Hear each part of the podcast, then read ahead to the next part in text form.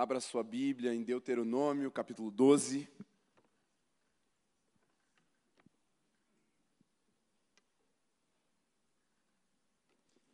No verso 5. A minha versão é NA, você pode acompanhar pela sua ou pelo próprio telão. Hoje, antes de, só rapidinho antes de dar início à palavra, quero lembrar é, vocês de orarem por, pelos adolescentes e pelos jovens que estão fazendo vestibular nesse, nessa reta final de ano. Alguém aqui vai fazer Enem amanhã? Levanta a mão aí só. Aí, ó, tem uma galera boa aqui. E tem uma galera também que não está presente, porque amanhã começa a prova, domingo que vem tem a continuação. Então, eu queria que vocês orassem por isso. Talvez você que está para fazer o Enem, está fazendo as provas de vestibular, é fácil você falar assim, nossa, realmente a gente precisa de oração. Mas se você não está nesse período, você já passou faz tempo dessa fase, você sabe que o TCC é pior que o vestibular, você meio que ignora, você fala, ah, não. Orem por essas pessoas, é importante, é uma fase muito crucial, muito decisiva e afeta muito as emoções e às vezes até o espírito das pessoas. Então orem por elas, orem pelos seus irmãos e irmãs que vocês sabem que estão prestando vestibular nessa reta final aí do ano. Hoje também temos um casamento, temos o feriado, mas eu tenho certeza que Deus tem uma palavra e um tempo precioso para nós aqui nessa noite. Então, eu queria orar com você antes de começar dessa vez, antes mesmo de ler o texto. Se puder fechar o seu olho, colocar a mão no seu coração, dá uma boa respirada aí, aquela bem pelo nariz e solta pela boca tenta se concentrar. Eu queria pedir com muito carinho que você ofertasse ao Senhor a sua atenção agora. Porque a palavra que eu vou trazer é rápida, ela é simples, eu acho que ela é rápida, com certeza ela é simples, mas ela é muito importante, muito decisiva. Foi para mim, foi para minha vida. E eu queria que você ofertasse ao Senhor a sua atenção agora. Espírito Santo, fixa os nossos olhos no trono de Jesus. Abre os nossos ouvidos para ouvir a voz do nosso Deus. Prepara o nosso coração para ser uma terra boa, para que as sementes lançadas elas sejam prósperas, frutíferas. E que em nome de Jesus o Senhor se agrade de nós e derrame sua glória mais uma vez sobre nós. Amém, Senhor. Amém. Mensagem de hoje: os níveis da presença de Deus.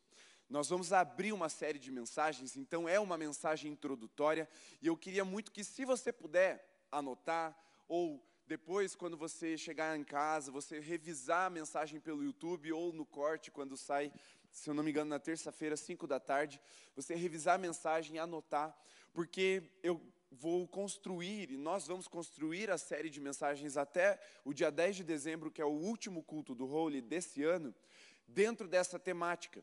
E a introdução, ela não serve só para gastar o teu tempo antes de entrar no que realmente importa. A introdução, ela é para te dar um, uma forma de enxergar, de ler, de absorver tudo aquilo que vai ser dito depois.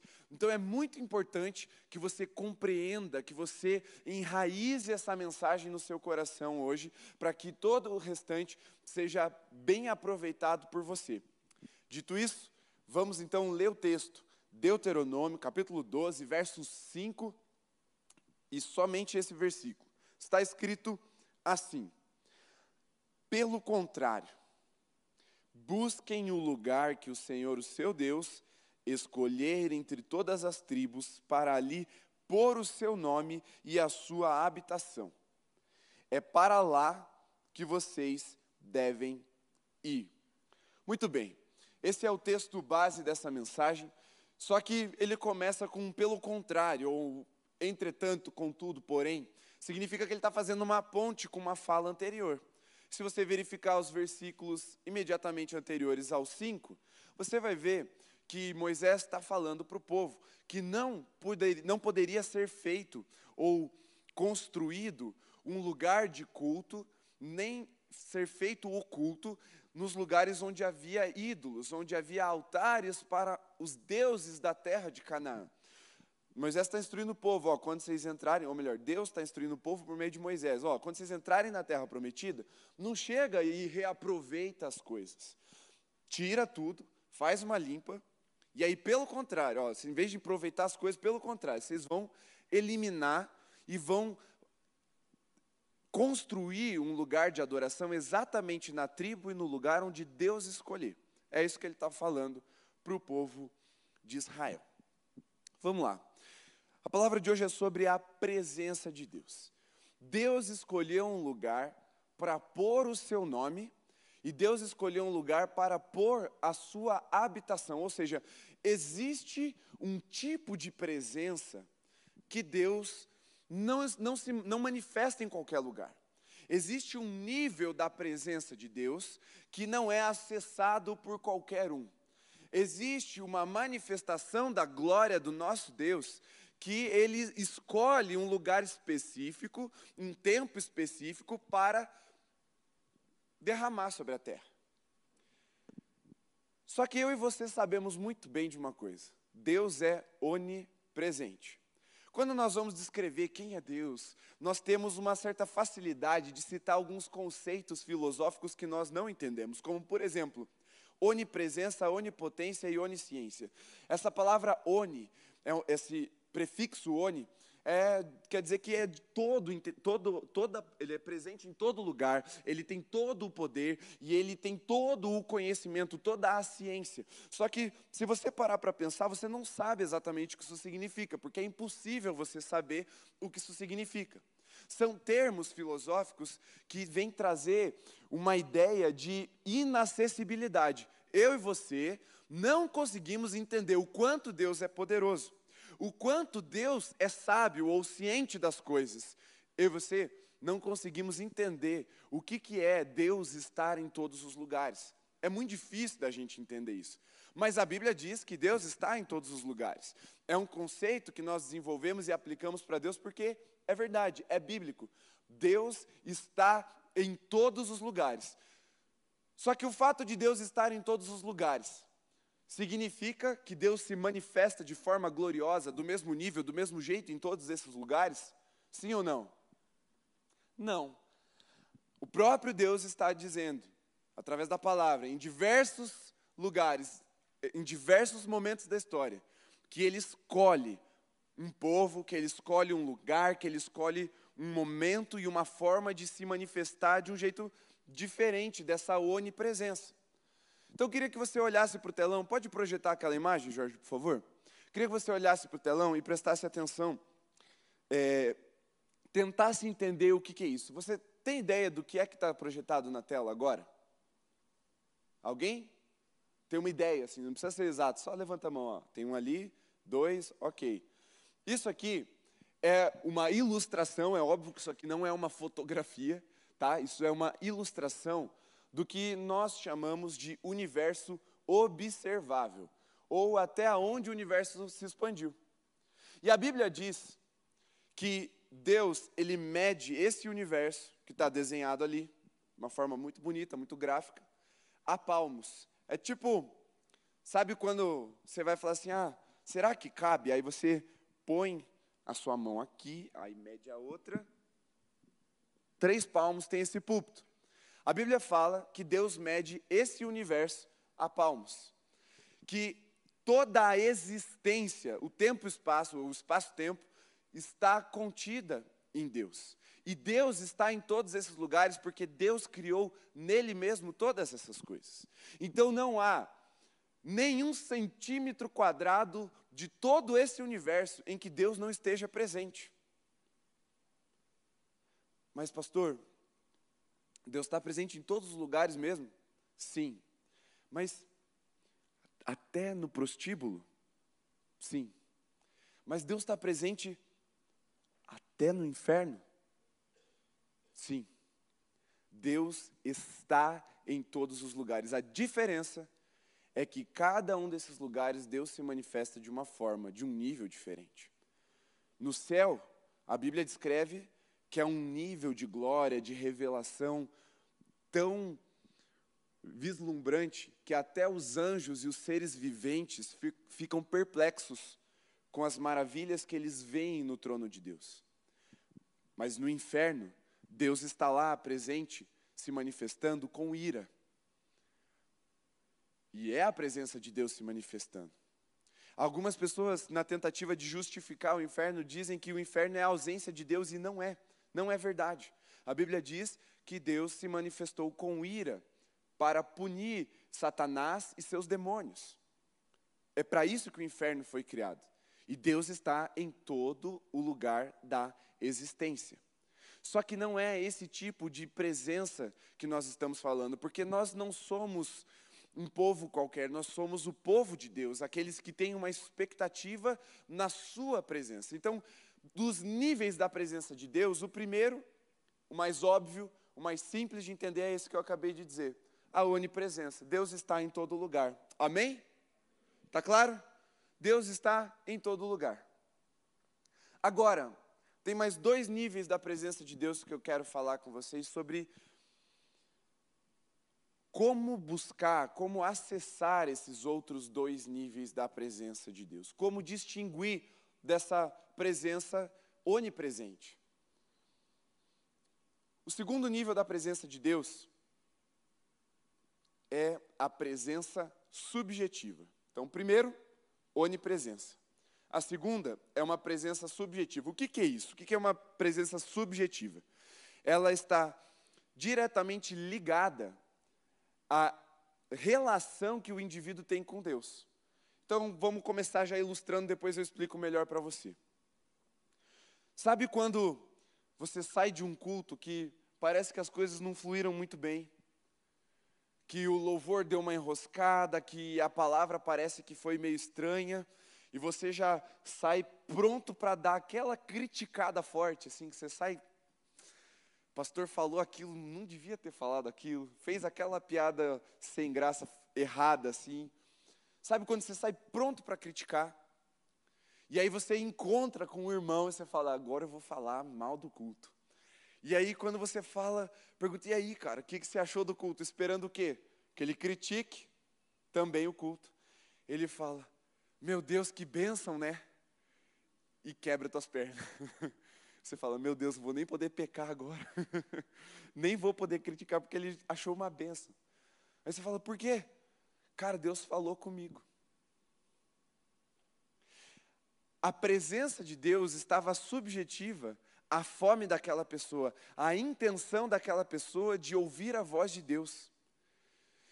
E no mesmo ambiente onde uma pessoa saiu meio estranha, falando, ah, vou criticar, vou falar mal do culto, vou falar mal do louvor, do mesmo ambiente saiu uma outra pessoa falando assim: Meu Deus, que culto maravilhoso, Deus falou comigo, olha só, minha vida foi transformada, ou eu fui curado, e a outra, mas eu nem senti nada. Isso é uma manifestação subjetiva ao relacionamento que a pessoa tem com Deus. É como eu me apresento diante de Deus. É como quando Jesus está diante das multidões e tem lá os fariseus e os escribas arrazoando em seu coração, tramando em seu coração, esse, olha o tipo desse Jesus aí, quer se achar, está falando que ele é filho de Deus, a gente tem que dar um jeito de matar ele. Estavam ali na presença de Jesus e eles só que rejeitando, eles estavam com raiva de Jesus, estavam ali criticando a ação de Jesus, enquanto que ao mesmo tempo, no mesmo ambiente, tinha lá os pecadores, os publicanos, o povo, o povão mesmo, estavam ali com o quê? Fome, desejo de ouvir as palavras de Jesus. No final do Sermão do Monte, isso fica muito claro. Os escribas e fariseus ficam lá, nossa, nada a ver, olha o tipo dele. E os, o resto do povo falando, meu Deus, olha, ele fala como quem tem autoridade, ele vive o que ele diz. Olha essas palavras, elas, elas são como alimento para nós. Isso é uma manifestação da presença de Deus de forma subjetiva. Então depende muito de como está o coração das pessoas que estão ali na presença desse Deus. Tá claro? Você entendeu, né? Você lembrou do dia que você foi criticar o culto e não, não teve como, porque Deus tocou alguém e você ficou ali com o sorriso amarelo, né? Fala amém. É, vocês não estão com muita coragem, mas eu vi nos olhos de vocês. Muitas vezes, essa resistência à presença de Deus é só um reflexo de como foi a nossa semana. Nós passamos a semana inteira rejeitando a Deus. Deus batendo na porta do nosso coração e falando: vem para o secreto, vem ter um tempo comigo. E aí nós dizemos não a semana inteira, chegamos aqui no culto, a gente olha para a direita, ter irmão sendo batizado. à esquerda tem outro dando glória, né? E parece que está todo mundo ali, ou a maior parte das pessoas está ali, tendo uma experiência profunda com Deus, e você fala: que isso? E eu não estou sentindo nada. Quem aqui já teve essa experiência? Sejam sinceros, igual eu, assim. Olha aí. E a gente sabe que isso é reflexo do nosso coração. Porque eu nunca vi um justo mendigar o pão. E aqui eu não estou falando de gente pedindo comida na rua. Aqui eu estou falando de uma pessoa que tem fome e sede da presença de Deus, falando, Deus, eu quero Sua presença, e Deus falando, não vou dar. É porque nós chegamos muitas vezes diante de Deus em ambientes em que Deus escolheu se manifestar, mas nós estamos de alguma forma resistentes ou indiferentes ao que Deus está falando e ao que Deus está fazendo. E quais são os motivos que fazem o nosso coração ficar indiferente à presença de Deus? Vamos lá, a gente pode ser muito prático e bem assim sutil. Pode ser porque eu estou cansado. É ou não é verdade? Quantas vezes nós ficamos indiferentes à manifestação da presença de Deus porque estávamos cansados? Ai meu Deus, cantar. Ai meu Deus, orar de novo. Meu Deus, quando é que a gente vai sentar? Olha, o pastor mandou a gente ficar em pé de novo. Isso vai gerando um criticismo no nosso coração. E aí, nos ambientes de culto, nos ambientes de presença de Deus, parece que nós não somos tocados. Essa é a presença subjetiva de Deus.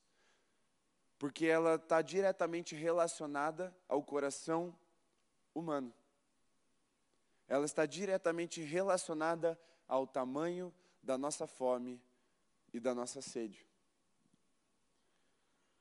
Não tem uma evidência física. O teto está no lugar. O chão não rachou.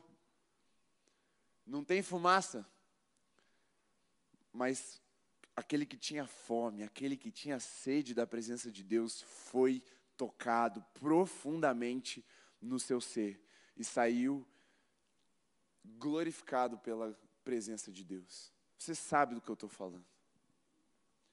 Você sabe que quando nós chegamos diante de Deus, com essa fome, com essa sede, não tem louvor desafinado que nos tire a alegria de adorar. Quando nós chegamos diante de Deus com essa, essa fome, essa sede, não tem pregação, mais ou menos, ou pregação ruim, cheia de ruídos, que nos impeça de ouvir a voz de Deus. E sabe, eu cheguei num momento da minha vida, quando eu estava fazendo seminário, eu, a uma conclusão que eu levo para a vida, assim. Todo seminarista é miserável. Seminarista, todo mundo sabe o que é seminarista? Alguém não sabe o que é um seminarista? Levanta a mão. Vou explicar. Seminarista é aquele que está fazendo faculdade de teologia para se tornar um pastor. Por que, que ele é o tipo mais miserável de gente que existe na terra? É porque ele ainda não sabe nada, mas ele acha que sabe tudo. Ele acabou de entrar, ele, ele acabou de conhecer teologia. E ele já acha que ele vai, assim, traduzir o que nenhum tradutor conseguiu traduzir. Ele vai interpretar o que nenhum teólogo conseguiu interpretar. Ele vai corrigir o sermão do pastor, que está há 30 anos pregando o evangelho. O coração do seminarista, ele é muito facilmente tentado a esse criticismo. E eu convivi com um povo muito voltado para essa crítica. E é muito difícil não se contaminar. E quando Deus me confrontou, graças a Deus, pela misericórdia dele, eu fui rapidamente confrontado quando eu assumi essa postura. Eu tomei uma decisão e eu falei: Deus, pode ser que eu não goste do culto. Pode ser que as luzes não estejam ligadas do jeito que eu gosto. Pode ser que o louvor não tenha nenhuma canção que eu goste. Pode ser que o pastor que pregou não é um tipo de pregação que eu gosto de ouvir. Mas eu decido todas as vezes que eu estiver reunido em teu nome com os meus irmãos, ouvir a tua voz e entregar a minha melhor adoração. Então, cara, não importa se está bom ou se está ruim. Para um coração verdadeiramente sedento e faminto por Deus, ele vai ser tocado. E sabe, eu vejo muitos da nossa geração botando a culpa na sua insensibilidade, ou melhor, na sua pseudosensibilidade, é, no ambiente. Ai, a atmosfera estava meio ruim, né? Nem sentia a presença de Deus. Ah, a luz estava muito clara, a gente fica meio constrangido. Nossa, o som estava muito baixo.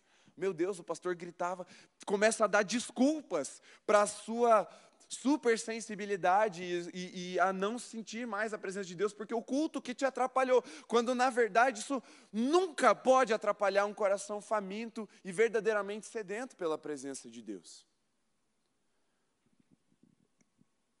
Muitas vezes nós queremos dar desculpas, é Deus, eu não te senti porque eu também, o dirigente de louvor desafinou. Eu estava lá quase, quase tocando as tuas vestes, aí veio essa multidão desafinados, começaram a cantar errado, e eu saí do espírito. Não, meu irmão. Todas essas desculpas não valem de nada diante da presença de Deus.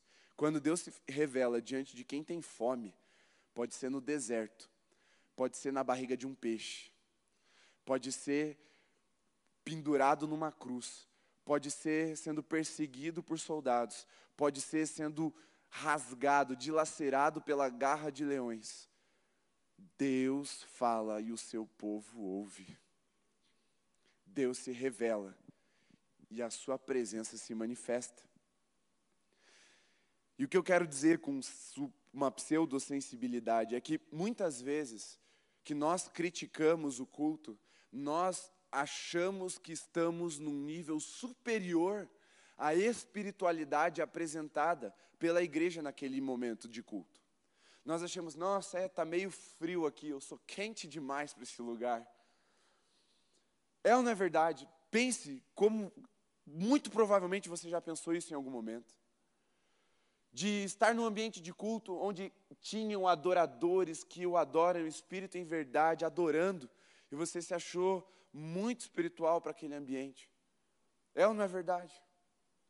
Só que o que o teu orgulho disse é que você é espiritual demais ou sensível demais e aí aquele ambiente eu senti que não tinha, Deus não estava ali, que Deus não estava se movendo. Na verdade, isso não é sensibilidade.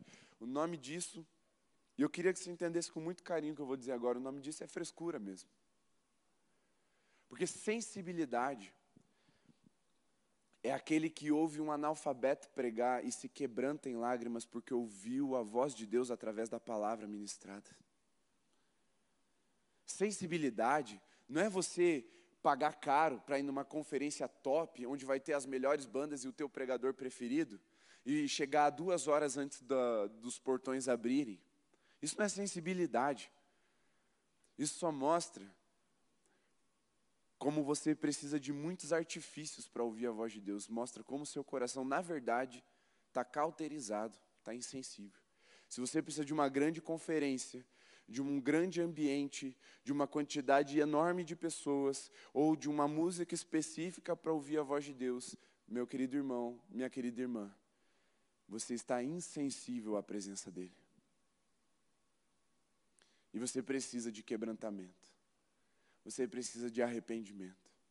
Porque filhos de Deus verdadeiramente sensíveis, leem um versículo no poste e se quebrantam e começam a chorar.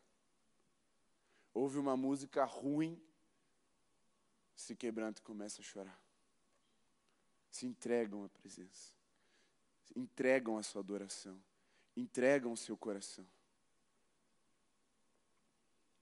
Mas essa presença, esse segundo nível de presença, ele é subjetivo à busca.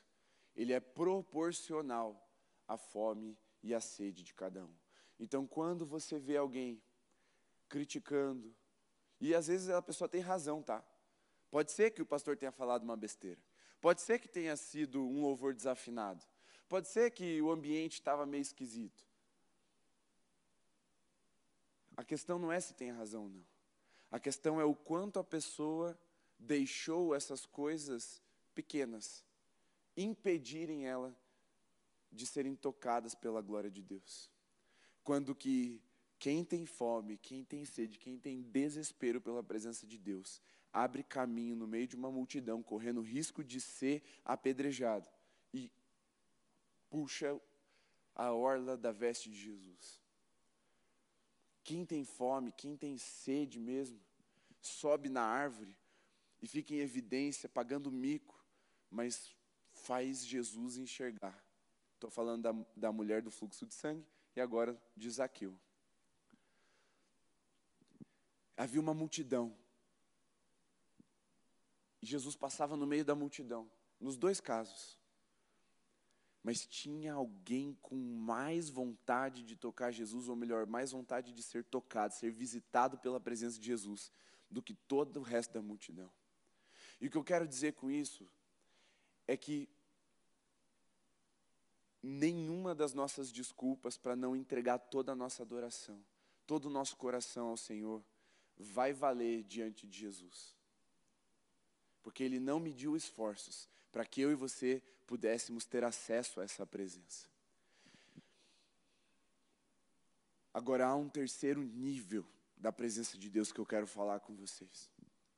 Porque deixa eu dizer uma coisa: esse segundo nível depende da nossa individualidade, da nossa busca pessoal. Eu posso estar no meio de um monte de pecadores hipócritas, de religiosos frios, mas se eu tenho vida com Deus e eu estou ali para adorar o Senhor, eu posso ser tocado pela presença de Deus. Eu posso. Eu não preciso de ambiente, eu não preciso de atmosfera, eu não preciso de luz, eu não preciso de música. Eu posso. Por quê? Porque eu tenho livre acesso à presença de Deus. Agora, eu quero falar de um terceiro nível. Então, o primeiro é a onipresença. O segundo é a presença subjetiva. Agora eu quero falar da presença gloriosa do nosso Deus. Uma presença que é palpável. Uma presença que os olhos veem, que os incrédulos não podem negar, que até aqueles que se colocam como inimigos do Senhor têm que reconhecer a sua glória. É dessa presença que eu quero falar agora, porque é dessa presença, é dessa presença que o versículo 5 do capítulo 12 de Deuteronômio, que Moisés estava falando. E se tem alguém que manja de presença, é Moisés. ele tinha experimentado essa presença. Porque ele subiu o monte, entrou na nuvem da glória do Senhor, ele viu Deus. E quando ele fala para o povo: olha, não dá para ser de qualquer jeito, o nosso Deus não é qualquer Deus. O nosso Deus não é como esses postes de madeira, esses ídolos falsos que tem na terra de Canaã. Não ele vai habitar num lugar que vai ser limpo primeiro, que vai ser santificado primeiro. Ele vai escolher uma tribo, ele vai escolher um lugar para a sua habitação. É essa habitação que eu quero falar. Não é aquela presença que todo filho de Deus pode sentir em qualquer lugar da terra. Não é a presença da onipresença que qualquer criatura, qualquer é, matéria do universo consegue sentir, porque Deus está presente em todos os lugares. Não. É uma presença que não tem como não reconhecer a majestade de Jesus. É uma presença que move o sobrenatural ao nosso redor e nos impacta de uma forma que a gente vai contar quantas vezes na nossa vida a gente teve essa experiência. Porque não é uma, uma manifestação que acontece todo dia. Nós lemos a Bíblia, e o que, que é a Bíblia? É o testamento de Deus para o homem né? É o Antigo e o Novo Testamento. A Bíblia é um testamento. É Deus deixando um legado, deixando a sua promessa viva através das Escrituras durante toda a história. E as, a, os testamentos, o Antigo e o Novo Testamento, a Bíblia, a palavra de Deus, ela conta a história da revelação de Deus ao homem. E quando nós lemos a Bíblia de forma corrida, ou mesmo quando nós lemos de acordo com o nosso devocional, nós temos uma impressão de que Deus se manifestava o tempo todo dessa forma, mas não é verdade. Existiram momentos muito específicos na história que Deus veio com essa glória, com essa majestade. E ele veio como resposta a duas coisas. Eu não vou nem te perguntar se você sabe o que é, porque eu já falei várias vezes. é fome e sede da Sua presença. essa presença não é qualquer um que acessa. Não é qualquer crente displicente ou preguiçoso que vai acessar. Porque o versículo diz: Deus vai escolher um lugar no meio de uma tribo e é para lá que vocês têm que ir. O que, que eu quero dizer com isso, gente? Ou o que, que o texto está dizendo? Tem um lugar que a glória de Deus vai se manifestar e nós precisamos nos mover até ela, porque ela não vai vir até nós. E isso vai provar o nosso coração. Isso vai provar a nossa intenção de realmente ter um encontro com Deus. Porque, vamos ser sinceros, se nós estabelecermos uma rotina e nos acostumarmos, ah, eu vou na igreja todo final de semana, e Deus toda vez responder com essa presença gloriosa, pasmem, nós vamos nos acostumar. Se você está duvidando, o povo de Israel se acostumou. E sabe quanto tempo levou para eles se acostumarem com essa, essa presença gloriosa, essa majestade visível? 40 dias. Só 40 dias. E o povo se acostumou. A glória continuou queimando no pico do, do monte. Eles, vendo aquilo, viram as costas e fazem para si um bezerro de ouro.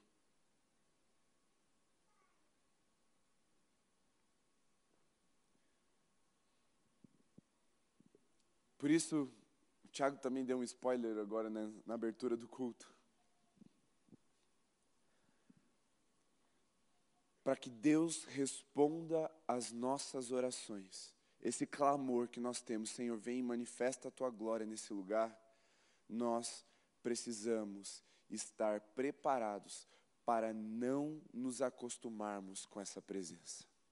Porque essa presença só vem onde ela é desejada, onde ela é temida barra respeitada e onde ela é clamada, ou seja, há um preparo, há um clamor, há uma limpeza, há uma santificação antes dessa presença vir e se manifestar. Para que antes dela ser derramada, nós mostremos ao Senhor, Deus, esse é o nosso coração. Nós não vamos fazer pouco caso da tua presença. Nós não vamos desprezar a sua glória. O maior crime da humanidade é desprezar a glória do Deus vivo quando ele decide se manifestar. E deixa eu te dizer uma coisa estava orando essa semana. E o que Deus falou comigo foi que muitas vezes Ele está dizendo não para o nosso clamor pela Sua presença, para que não seja como juízo sobre nós a glória dele nesse lugar. Porque nós não queremos ela de verdade. Nós não estamos dispostos a seguir essa glória, essa presença em qualquer lugar. Talvez nós não estejamos dispostos nem de deixar nossa rotina de templo, de igreja, de semana a semana, para ir até onde Deus escolheu se manifestar. Nós estamos, ah, Senhor, vim até aqui, né? Para que eu ir até o Senhor? O Senhor está em todo lugar mesmo, vem aqui. Nós mostramos preguiça, indiferença, resistência à presença de Deus, à glória de Deus. Corações assim nunca vão experimentar esse terceiro nível da presença de Deus. Esse, esse nível é só para aqueles que decidem subir a montanha. É só para aqueles que decidem ir para o meio de um deserto. E eu quero fechar essa palavra falando sobre essa ida ao deserto. No Novo Testamento, o último profeta da antiga aliança, João Batista, foi chamado de a voz do que clama no deserto. Quem é que estava clamando no deserto? João Batista era a voz daquele que clama no deserto. Quem é que estava clamando, falando no deserto? O próprio Deus estava clamando no deserto. Ele já tinha falado lá atrás. Vocês têm que ir, vocês devem ir até essa presença. Mas o povo estava tão acostumado a ir para sinagogas, a cumprir a sua rotina religiosa semanalmente, sábado após sábado, que quando Deus parou de se manifestar lá e foi para o deserto, eles nem perceberam. Até que Deus levanta um homem, João Batista, que se torna essa voz e começa a proclamar o evangelho de arrependimento, preparar o caminho daquele que viria após ele, Jesus Cristo. E aí, milhares e milhares de pessoas começam a sair do conforto das sinagogas, do templo, a sair do, da segurança dos muros da cidade e a se dirigir a um lugar onde não tinha sombra, não tinha cadeira acolchoada, não tinha microfone, não tinha banda, não tinha luz baixa como nós usamos aqui, não tinha um anfiteatro como esse, não tinha é, bebedouro, não tinha banheiro, não tinha nenhum tipo de sofisticação. A única coisa que eles tinham era um cara vestido de pele de camelo que comia gafanhoto melado no mel. Mas eles foram até lá, porque Deus estava se manifestando no deserto. É esse tipo de fome e de sede que eu e você precisamos demonstrar, para que Deus responda ao nosso clamor pela Sua presença gloriosa. Assim como João Batista e o povo que seguiu ele, nós precisamos estar sensíveis a presença de Deus e irmos onde Deus está indo. E isso eu não estou falando de um deslocamento geográfico, sair da igreja literalmente e ir lá para fora, ou ir lá para o estacionamento, não é esse o ponto. Mas é sairmos da nossa zona de conforto, é sairmos da nossa rotina religiosa e passarmos a mostrar para Deus que nós verdadeiramente o queremos, que nós estamos dispostos a ir um pouco além, a entregar um pouco mais, a nos quebrantarmos mais, a dormirmos um pouco menos, a abrir mão de uma refeição e fazer jejum, a ler um pouco mais do que quando eu sinto sono e fecho a minha Bíblia, a dar esse a mais e mostrar: Senhor, eu tenho fome, eu tenho sede pela tua presença manifesta na minha vida eu quero o Senhor, eu não estou satisfeito, eu não estou acomodado, eu não estou acostumado, Senhor, eu preciso de mais de Ti. Só que precisamos gerar essa realidade em nós. Talvez quando você fala, Senhor, vem, e Deus fala, não vou, é a melhor resposta que Ele pode te dar. Porque se Ele viesse, você desprezaria, você seria indiferente, ou você escarneceria. E eu também. Uma coisa que Deus foi me mostrando enquanto eu meditava nessa palavra essa semana, é que quando Deus escolhe um lugar para derramar Sua presença com peso, com uma glória, ou nós perdemos o controle, ou nós perdemos o filtro e passamos a criticar, criticar, criticar. Atos 2.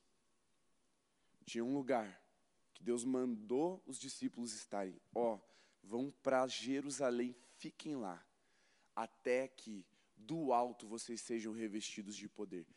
Jesus falou para eles: vai lá e fica até o Espírito vir sobre vocês. E quando o Espírito Santo veio sobre aquele lugar, o cenáculo, a glória de Deus encheu o templo. E as pessoas começaram a serem cheias do Espírito Santo. E uma manifestação visível veio. Línguas como de fogo pousavam sobre as cabeças. Só que tinha um outro tipo de gente que começou a observar. E a falar: olha lá, tudo bêbado. Ah, estranho, né? Cada um aqui ouve na sua língua, mas devem estar todo mundo bêbado. A gente começa a dar desculpas para não interagirmos com a glória de Deus. Se no Éden, onde não havia pecado, quando a terra ainda não havia sido ferida pela maldição do pecado, o ser humano conseguiu virar as costas para Deus. Não menospreze o potencial do meu e do seu coração de virarmos as costas para a glória de Deus e desprezarmos ela. E eu sei que soa como uma chamada de atenção, mas não é. É uma convocação para nos prepararmos, porque Deus já escolheu um lugar e uma hora. Deus já escolheu um povo, uma tribo, e ele vai se manifestar de forma gloriosa. E essa palavra, meu irmão, minha irmã, é para que você se prepare, porque ele vai se manifestar dessa forma. Ele vai. E ou você vai ser indiferente e resistir, ou você vai mergulhar e falar: eu, era isso que eu, que eu queria, Senhor. É disso que o povo gosta. Ou você vai falar assim: para que tudo isso? Que exagero. Ou você vai esquecer que o tempo existe, que tem uma agenda, que tem amanhã, e você vai desfrutar da nuvem da glória do Senhor nesse lugar. Mas eu e você precisamos querer. Eu e você precisamos desejar de todo o nosso coração. É só para quem quer de todo o coração. A onipresença, até os demônios desfrutam da onipresença de Deus. Não se contente com isso uma presença subjetiva, um arrepio na espinha, um quentinho no coração. Todo crente pode sentir, até às vezes um não crente sente. Mas esse terceiro nível da glória de Deus é só para quem tem fome, é só para quem tem sede, é só para quem decidiu buscar de todo o coração. Fique em pé no seu lugar.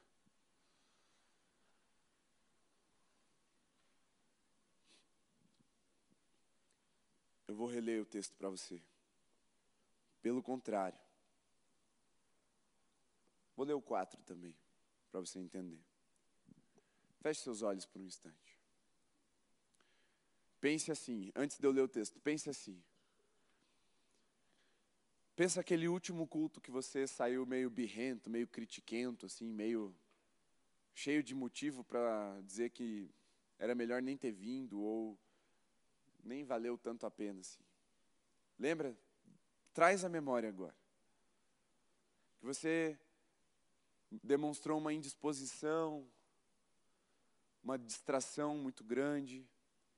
Durante a mensagem você ficava no celular. Durante o louvor você mais prestava atenção nos outros do que naquilo que estava sendo cantado. Lembra desse dia agora.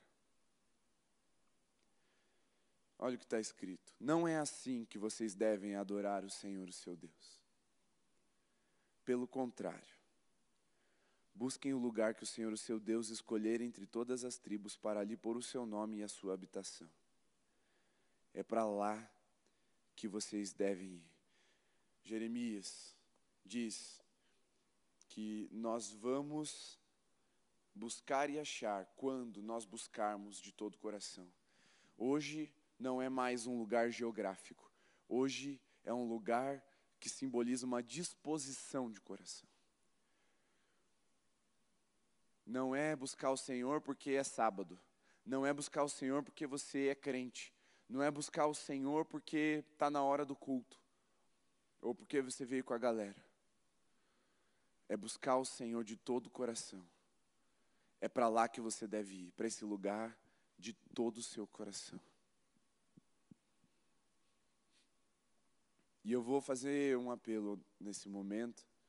Eu queria que você fosse muito corajoso, porque Você sabe que é muito difícil eu insistir e eu não vou insistir hoje. Vou fazer uma vez. E você vai ter essa oportunidade de demonstrar que você realmente quer a presença de Deus sendo derramada sobre nós. Se você tem algo para confessar e pedir perdão para o Senhor, Senhor, é verdade. Eu vim tantas e tantas vezes aqui, cheio de resistência, de indiferença. Para mim era só mais um culto, era só mais uma agenda, era só mais um encontro, era só mais uma escala.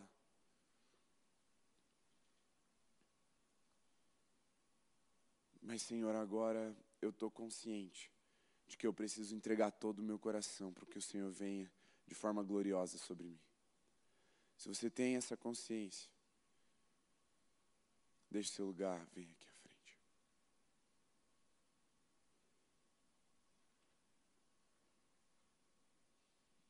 Se você tem essa consciência, vem e comece a falar com o seu Senhor.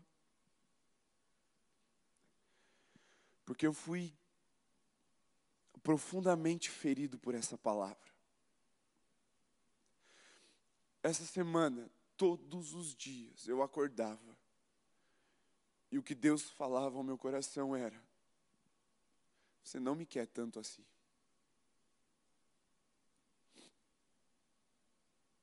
E eu fiquei mal, vendo meu coração satisfeito, acostumado com poucas coisas.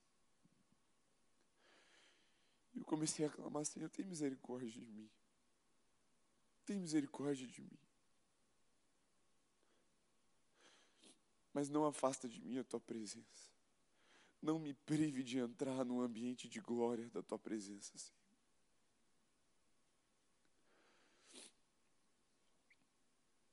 E aí Deus falou: ontem.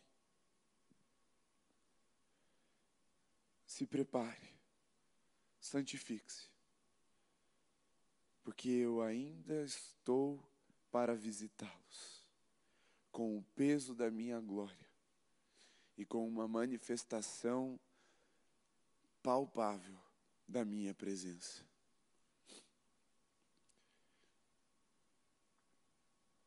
Deus virá nos visitar não de uma forma onipresente, nem subjetiva, mas com uma presença gloriosa. Nós só precisamos preparar esse ambiente, de falar, Deus, eu, eu quero, Senhor.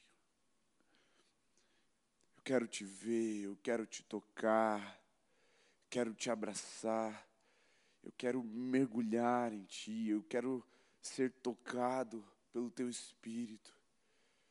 Eu quero que os meus sentidos se percam no meio da tua nuvem de glória. Senhor, eu te quero.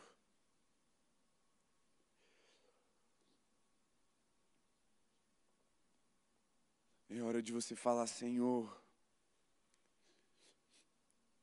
eu vou subir a montanha, eu vou até o deserto, eu vou abrir mão da minha segurança, eu vou abrir mão da minha rotina, eu vou abrir mão do que eu estou acostumado, para que eu experimente de algo que eu nunca mais vou me acostumar, mas vou continuar me maravilhando.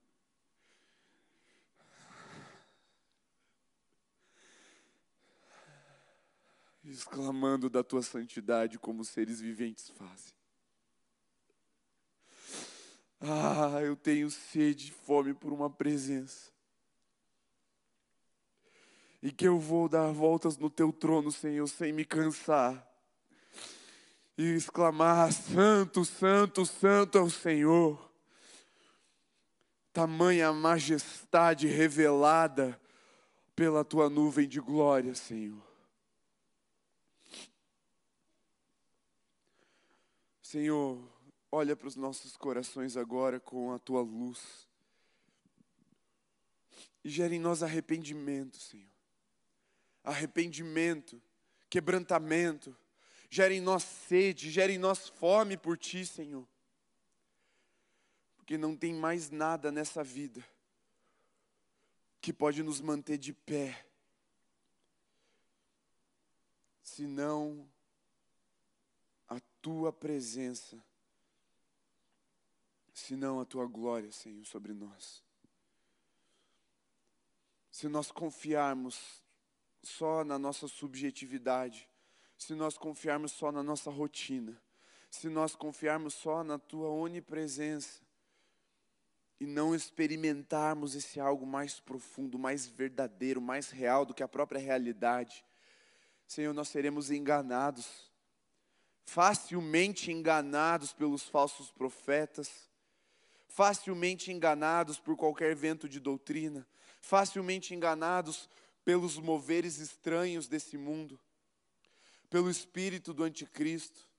Mas se nós estivermos na, mergulhados, imersos, batizados na tua glória, Senhor, nada poderá nos roubar de ti, nada poderá nos afastar do teu grande amor, nada, nada poderá tirar os nossos olhos do teu trono, Senhor. Mas nós precisamos te ver, nós precisamos ter essa experiência maior, esse nível mais profundo de intimidade com o Senhor, esse algo mais palpável, Senhor. Nós precisamos, Deus.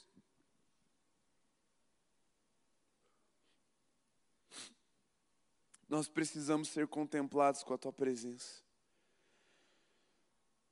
Por isso, prepara o teu povo. Prepara o teu povo. Para que quando o Senhor venha, nós sejamos daqueles que mergulham e se rendem. E não daqueles que resistem e blasfemam contra ti, Senhor. Dá-nos essa sensibilidade, Senhor. Eu peço para que o Senhor construa esse entendimento durante os próximos cultos. Falta pouco para acabar esse ano, Senhor. Mas o ano ainda não acabou. A tua porção para ser derramada sobre nós ainda não acabou, Senhor. Eu sei que o Senhor abriu os céus e há, sim, seres celestiais passeando no nosso meio, nos preparando para aquilo que o Senhor vai derramar.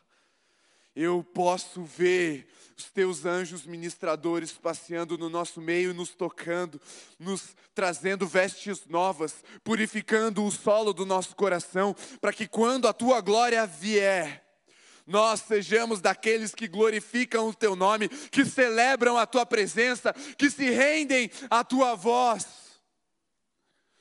Eu posso ver, Senhor, uma geração santa, eleita, um sacerdócio real, um povo adquirido, que não se rende e que não se contenta com as propostas desse mundo, mas que mantém o coração sedento por mais de Ti. Abre o nosso coração para essa expectativa, Espírito Santo, porque eu já posso ver o Teu povo acessando águas profundas. Eu já posso ver essa geração transformando os seus arados em lanças e suas foices em espadas. Eu já posso ver, Senhor, uma geração fiel sendo coroada com a presença gloriosa e majestosa do nosso Rei. Por isso, vem, Senhor. Vem, Senhor, sobre nós. Vem, Senhor, sobre nós. Se você puder, tente esquecer um pouco o tempo agora, porque a gente está bem adiantado, está bem tranquilo. Desapegue-se um pouco do que você está pensando daqui a pouco. Ainda há algo que Deus quer ministrar sobre nós. Abra o seu coração agora. Lá no retiro nós tivemos uma experiência do Espírito começar a se mover a partir de uma pergunta. E eu queria ministrar isso sobre você novamente, se você estava no retiro, e pela primeira vez, se você não estava lá. Eu queria que todos nós, todos nós perguntássemos agora, Espírito Santo, O que o Senhor espera de mim agora? Pergunte isso para o Espírito Santo. E se ele começar a falar alguma coisa ao seu coração, manifeste-se em obediência. Se ele está te pedindo um clamor, clame. Se ele está te pedindo o seu coração, entregue. Se ele está te pedindo um movimento, mova-se. Se ele está te pedindo uma canção, cante. Se ele está te pedindo uma dança, dance. Se ele está te pedindo uma profecia, profetize. Se ele está te pedindo uma declaração, declare. Se ele está te pedindo um, um derramar, derrame. Se ele está te pedindo uma entrega, entregue.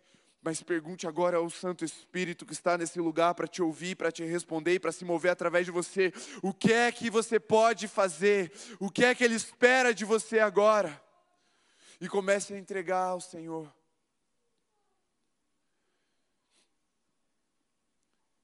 Se é se mover na direção de alguém, mova-se.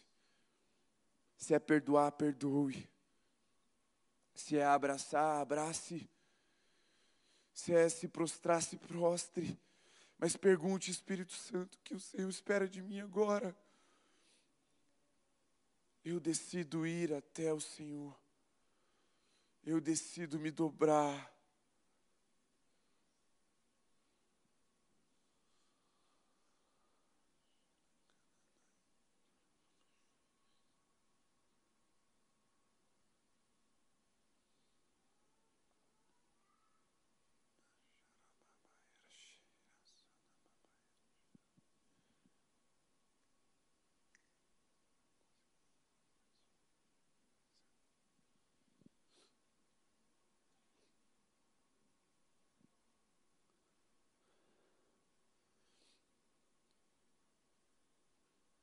Comece a dizer para o Espírito Santo: deixa queimar. Veja o seu coração como, como uma chaleira alcançando o ponto de ebulição, criando uma pressão dentro de você agora. Uma hora vai ter que sair algo de dentro. O Espírito está provocando seu coração, algo vai sair. A pressão precisa escapar por algum lugar.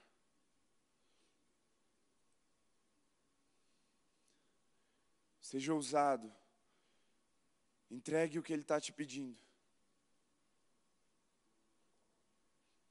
Perceba o fogo apertado em seu peito.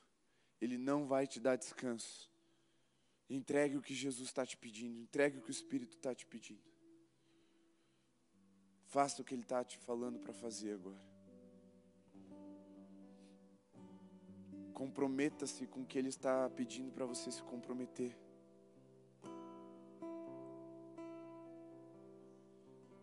Mais, mais.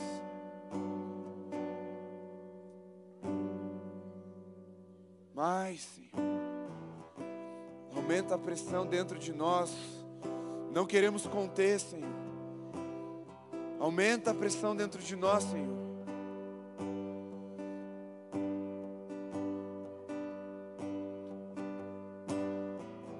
Mais, Senhor.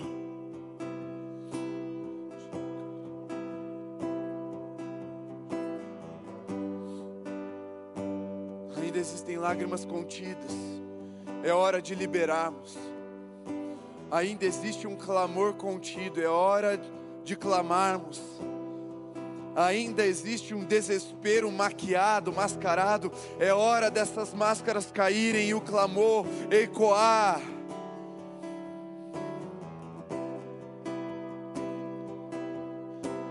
Mostre para o Senhor que você não está indiferente à Sua presença, que você quer mais da Sua glória.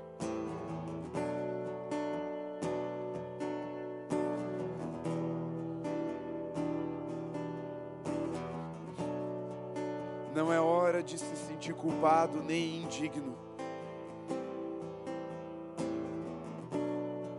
Não é hora de costurar o véu que foi rasgado por Jesus. Não se enrole nos trapos de um véu que já foi rasgado, tentando esconder a sua vergonha, tentando esconder a sua nudez. É hora de estar com o coração rasgado diante de Deus. Eis que estou à porta e bato. Aquele que abrir a porta, eu entrarei e cearei com ele. Diz Jesus. Há um lugar glorioso chamado mesa da presença, a mesa do banquete, a mesa onde a fartura do pão, onde a nossa fome pode ser e deve ser saciada nele. Jesus está nos chamando para ir para esse lugar, um lugar de intimidade, um lugar de devoção, um lugar de entrega, um lugar onde Ele escolheu para habitar. Ele já disse que vai vir. Mostremos a Ele a nossa fome, a nossa sede. Senhor Jesus, alimenta-nos com fome e sacia-nos com sede. Que o nosso coração nunca cesse de te buscar, mas de todo o coração queremos empreender uma busca diária, constante e inabalável nas nossas vidas por mais de Ti, por acessar um nível mais profundo, um nível da Tua glória, Senhor, onde a Tua presença ela é palpável, onde os nossos sentidos podem percebê-lo, onde nós mergulhamos, Senhor. Sejamos nós essa tribo que o Senhor escolheu para habitar. Sejamos nós o lugar em que o Senhor escolheu para habitar dessa forma. Como a tua palavra diz: Farei de vocês o meu povo, o lugar santo da minha habitação. Sejamos nós, Senhor. Mas aumenta a nossa expectativa por mais nunca mais nos apresentemos diante do Senhor sem termos expectativas do seu derramar, sem termos expectativas na tua voz, sem termos expectativas de entregar uma adoração verdadeira, espiritual, do qual o Senhor é digno. Que nunca mais nos acheguemos diante do Senhor sem fome e sem sede o nosso clamor nessa noite em nome de Jesus. Porque nós só sabemos, Senhor, que é só o começo daquilo que o Senhor quer fazer para encerrar esse ano nas nossas vidas. É só o começo do mover, é só o começo do derramar. São só gotas daquilo que o Senhor está preparando para derramar sobre nós. Em nome de Jesus. Amém, Senhor. Amém? Amém. Se recuperem um pouquinho enquanto o Yudin continua ministrando, só para o pessoal respirar. Se você conseguir voltar para o seu lugar, se sentar, faça isso sem pressa.